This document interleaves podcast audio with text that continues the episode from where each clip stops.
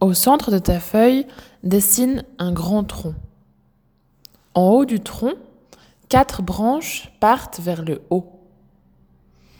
Sur ces branches se trouve une grande quantité de feuilles. Maintenant que tu as fini de dessiner cet élément, tu vas pouvoir observer une image pour te permettre de comprendre de quoi il s'agissait.